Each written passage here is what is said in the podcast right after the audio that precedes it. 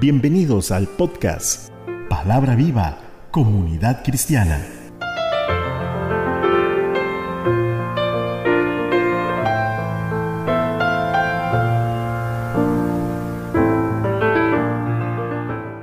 Recibas un saludo de mi parte y un gran abrazo a la distancia.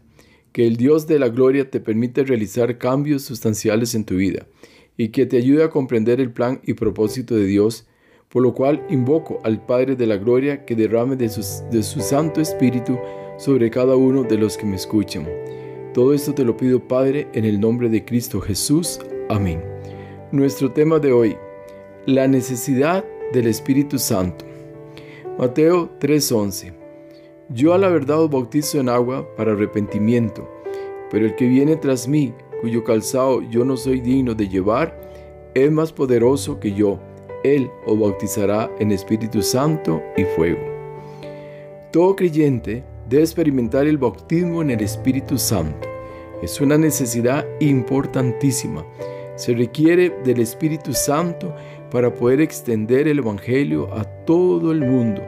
Una necesidad significa que sin el Espíritu Santo es imposible sanar enfermos, levantar al caído, socorrer al desvalido, llevar consuelo, imponer manos, todo esto es obra del Espíritu Santo. Nosotros solo somos su templo, pero si Él no se manifiesta, por más que nos esforcemos, nunca vamos a ver la gloria de Dios manifiesta. Él es nuestro auxilio, nuestro oportuno socorro. Necesitamos anhelar día a día su mover en cada uno de nosotros, como hijos de Dios. Como hijos de Dios que somos, todos debemos de comprender y conocer la obra del Espíritu Santo. En cada uno de nosotros, cuando predicamos, cuando enseñamos, Él nos trae a la mente la palabra y nos recuerda todas las cosas. El profeta Juan el Bautista dijo claramente, yo a la verdad os bautizo en agua para arrepentimiento, por lo cual tengamos claro que no me estoy refiriendo al bautismo en agua, el cual según el profeta es para arrepentimiento, al igual como lo menciona el apóstol Pedro en Hechos 2.38. Pedro le dijo, arrepentíos y bautícese cada uno de vosotros en el nombre de Jesucristo para perdón de los pecados, y recibiréis el don del Espíritu Santo. Pero más allá del bautismo en agua, vemos según la palabra en Hechos 10:43, de este dan testimonio todos los profetas, que todos los que en él creyeren recibirán perdón de pecados por su nombre. Y mientras aún hablaba Pedro, estas palabras, el Espíritu Santo cayó sobre todos los que oían el discurso. Y los fieles de la circuncisión que habían venido con Pedro se quedaron atónitos de que también sobre los gentiles se derramase el don del Espíritu Santo porque los oían hablar en lenguas y que magnificaban a Dios. Todo esto ocurrió en la casa de Cornelio cuando Pedro le fue y le visitó. Juan el Bautista afirma, pero el que viene tras mí, cuyo calzado yo no soy digno de llevar, es más poderoso que yo. Él os bautizará en Espíritu Santo y fuego. Si vemos que había una clara doctrina entre los apóstoles, pues ellos seguían bautizando para el perdón de pecados, pero cuando vemos el asunto de Cornelio y su gente, dice claramente, verso 44, mientras aún hablaba Pedro estas palabras, el Espíritu Santo cayó sobre todos los que oían el discurso, lo que nos dice que primero que nada es el arrepentimiento, luego el bautizarse en agua para testimonio y obediencia según la palabra. Hechos 8:34. Respondiéndole eunuco dijo a Felipe, te ruego que me digas, ¿de quién dice el profeta esto? ¿De sí mismo o de algún otro? Hechos 8:36, y yendo por el camino, llegaron a cierta agua y dijo el eunuco, aquí hay agua, ¿qué impide que yo sea bautizado? Hechos 8:38, y mandó parar el carro, y descendieron ambos al agua, Felipe y el, y el, el eunuco, y le bautizó. En Hechos 8:39 dice, y cuando subieron del agua, el Espíritu del Señor arrebató a Felipe y el eunuco no le vio más y siguió gozoso su camino. El eunuco se bautizó por obediencia. Posiblemente Felipe el apóstol le mencionó acerca del bautismo. Su convicción que produjo el Espíritu Santo en el eunuco le dio la certeza de bautizarse, sin pensarlo, ni dudarlo, ni cuestionarlo. Simplemente creyó y se bautizó y se fue muy gozoso. Y el gozo solo lo da quién? El Espíritu Santo de Dios. Convencidos que primero que nada es el arrepentimiento, aquellos hombres de Jope recibieron el bautismo del Espíritu Santo antes de ser bautizados en agua. Esto provocó asombro a aquellos varones que acompañaban a Pedro en su misión. Se quedaron atónicos, sorprendidos, pues las cosas no, se estaban dando conforme ellos lo creían, pues es que ellos creyeron que el Espíritu Santo era solo para los creyentes judíos. Pero Juan 3:16 dice, porque de tal manera amó Dios al mundo, que ha dado a su Hijo unigénito para que todo aquel que en Él cree no se pierda, mas tenga vida eterna. Y es que existe algo que nunca podemos dejar de lado cuando predicar o de ministrar se trata. Es que siempre en medio de toda acción del Espíritu Santo está presente la soberanía de Dios. En Dios no hay reglas, que es primero o que es segundo. Pero sí queda claro, pero sí queda claro que para ser partícipes del bautismo del don del Espíritu Santo, primeramente debemos de arrepentirnos. Nos es necesario el ser bautizado del Espíritu Santo. Lucas 24:49. He aquí, yo enviaré la promesa de mi Padre sobre vosotros, pero quedaos vosotros en la ciudad de Jerusalén hasta que seáis investidos de poder desde lo alto. Jesucristo dijo que Él enviaría la promesa de su Padre, lo que significa que el Padre había prometido que derramaría de su espíritu sobre toda carne. Esta promesa había sido dada por medio del profeta Joel en capítulo 2, verso 28. Y después de esto derramaré mi espíritu sobre toda carne, y profetizarán vuestros hijos y vuestras hijas, vuestros ancianos soñarán sueños, y vuestros jóvenes verán visiones. El Espíritu Santo no es un adorno a nuestra vida cristiana, es Dios mismo actuando en la persona del Espíritu, por medio de nosotros sus vasos de barro. No podemos olvidar que solo somos sus instrumentos, de ahí la importancia de aprender a comprometerse con la obra del Señor, con la extensión de su reino, disponiendo nuestro corazón para Dios 24:7. Que cuando aprendemos que ocupándonos del reino de Dios, Dios se ocupará de lo nuestro, de nuestros hijos, de nuestro trabajo, de nuestra alimentación. Hechos 1:8. Pero recibiréis poder cuando haya venido sobre vosotros el Espíritu Santo, y me seréis testigos en Jerusalén, en toda Judea, en Samaria, y hasta lo último de la tierra. Cuando Jesús dice, pero recibiréis poder, este poder no es para creer que me he convertido en un poderoso y cometa el error de jactarme o vanagloriarme.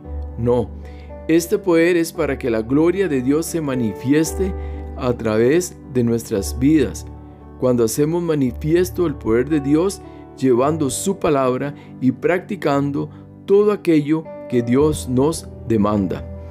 Efesios 2.10 Porque somos hechura suya, criados en Cristo Jesús para buenas obras, las cuales Dios preparó de antemano para que anduviésemos en ellas.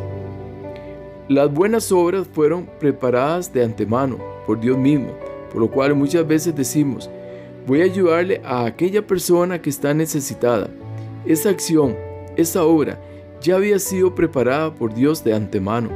Solo estamos haciendo que se cumpla su palabra.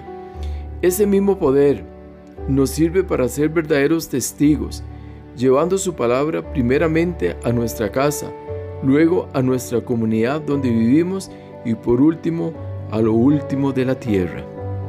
El poder no se guarda, es para estar ejerciéndolo lo mayormente posible.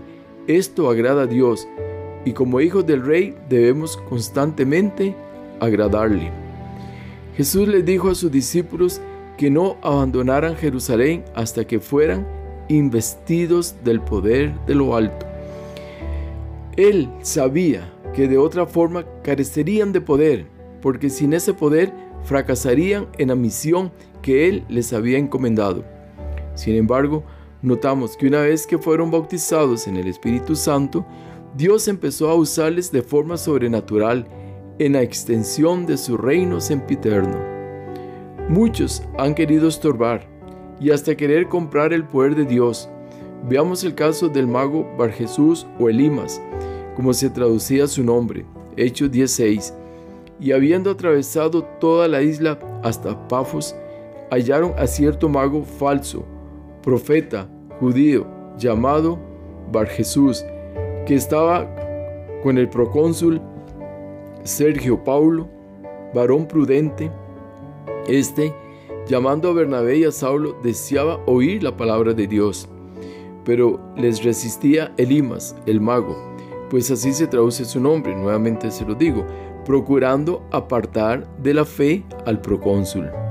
Entonces Saulo, que también es Pablo, lleno del Espíritu Santo, fijando en él los ojos, dijo, Oh lleno de todo engaño y de toda maldad, hijo del diablo, enemigo de toda justicia, ¿no cesarás de trastornar los caminos rectos del Señor? Ahora pues, he aquí, la mano del Señor está contra ti, y serás ciego, y no verás el sol por algún tiempo. Inmediatamente cayeron sobre él oscuridad y tinieblas, y andando alrededor buscaba quien le condujese de la mano. Estos enemigos de la fe no se les puede consentir, ni mucho menos compartir con ellos. Son mensajeros de Satanás, que solo buscan que el reino de Dios no se difunda. Pero para quitarlos de en medio del camino necesitamos ser llenos del Espíritu Santo. De ahí la importancia que cada cristiano siempre anhele en su corazón el ser lleno del Espíritu Santo. Única manera que nos permite avanzar en medio de un mundo de pecado, donde las corrientes de Satanás están por todo lado. El apóstol Pablo siempre fue un varón de guerra. Sabía aplicar el poder de Dios de una manera muy acertada y especial con grande sabiduría. Hechos 8:9 pero había un hombre llamado Simón, que antes ejercía la magia en aquella ciudad y había engañado a la gente de Samaria haciéndose pasar por algún grande. A este oían atentamente todos, desde el más pequeño hasta el más grande, diciendo, Este es el gran poder de Dios. Y le estaban atentos porque con sus artes mágicas les había engañado mucho tiempo. El diablo padre de mentira y de engaño, usando la magia por medio de Simón el mago, que realizaba acciones buscando imitar el poder de Dios. Oiga, imitar el poder de Dios. Con esto hay que tener mucho cuidado. Y muchos eran engañados y aún muchos siguen siendo engañados hoy día. Y eso por la falta de qué? De ser guiados del Espíritu Santo. El caso más interesante en este relato es el siguiente. Pero cuando creyeron a Felipe, que anunciaba el Evangelio del reino de Dios y el nombre de Jesucristo, se bautizaban hombres y mujeres. Y aquí también creyó Simón, el mismo mago, creyó. Y habiéndose bautizado, estaba siempre con Felipe, y viendo las señales y grandes milagros que se hacían, estaba atónito. Hasta aquí todo estaba de forma normal o natural, de acuerdo al poder manifiesto de Dios. Pero este hombre Simón no mostró una verdadera conversión, sino que lleno de ambición de poder, mirando las señales y mirando los prodigios que los apóstoles hacían, dice el verso 18, cuando vio Simón que por la imposición de las manos de los apóstoles se daba el Espíritu Santo, les ofreció dinero, diciendo, dadme también a mí este poder para que cualquiera a quien yo impusiere las manos reciba el Espíritu Santo. Pedro, por medio del Espíritu Santo, discernió cuál era su verdadero deseo y exhortándole le dijo, entonces Pedro le dijo, tu dinero perezca contigo, porque has pensado que el don de Dios se obtiene con dinero. No tienes tu parte ni suerte en este asunto, porque tu corazón no es recto delante de Dios. Y le dice fuertemente, verso 22, arrepiéntete. Y parecía como que ya se había arrepentido, ¿no? Arrepiéntete, pues de esta tu maldad y ruega a Dios si quizás te sea perdonado el pensamiento de tu corazón, porque en hiel de amargura y en prisión de maldad veo que estás. Confirmando así que el tal Simón era un falso creyente, quien ruega a los apóstoles para que el mal no cayera sobre él. Él, Simón, se asustó tanto que empezó a decirle a los apóstoles que rogaran por él. La maldición había llegado a su corazón por su propia maldad por su propia avaricia. Pero, estimado hermano, si quieres servir a Dios, si tu deseo es sincero delante del Rey, para que realmente seas útil al reino de Dios, debes llenarte del poder de Dios, debes dejarte bautizar del Espíritu Santo, para que sea Él quien te guíe a toda verdad y puedas ser partícipe de la obra de Dios aquí en la tierra. Oremos. Señor Dios de gloria, Enséñanos y ayúdanos cada día a buscar de tu Santo Espíritu, anhelando ser llenos de tu bendita presencia. Que no seamos más simples cristianos, sino todo lo contrario, que seamos dinámicos y deseosos de llevar este mensaje de salvación a todo el mundo, manifestando el poder de Dios por donde quiera que vayamos, siempre haciéndolo todo para tu gloria y honra al Señor, pues el poder que recibimos reconocemos que proviene de lo alto, por medio de tu Santo Espíritu, por tu gracia santa, por tu gracia divina, Señor. No es por dinero, es por tu gracia. Y todo esto te lo pedimos en el nombre de Jesucristo, tu Hijo amado. Amén. No olvides estar compartiendo este mensaje. Si tú extiendes este mensaje, estás haciendo que la palabra corra a través de todo el mundo.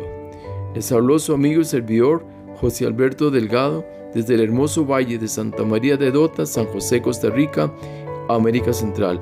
Hasta la próxima semana, si Dios lo permite. Bendiciones.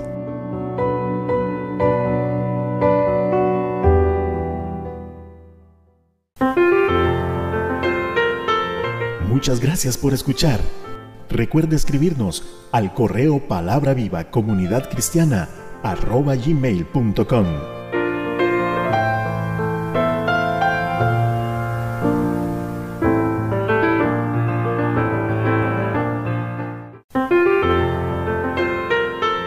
Palabra viva comunidad cristiana.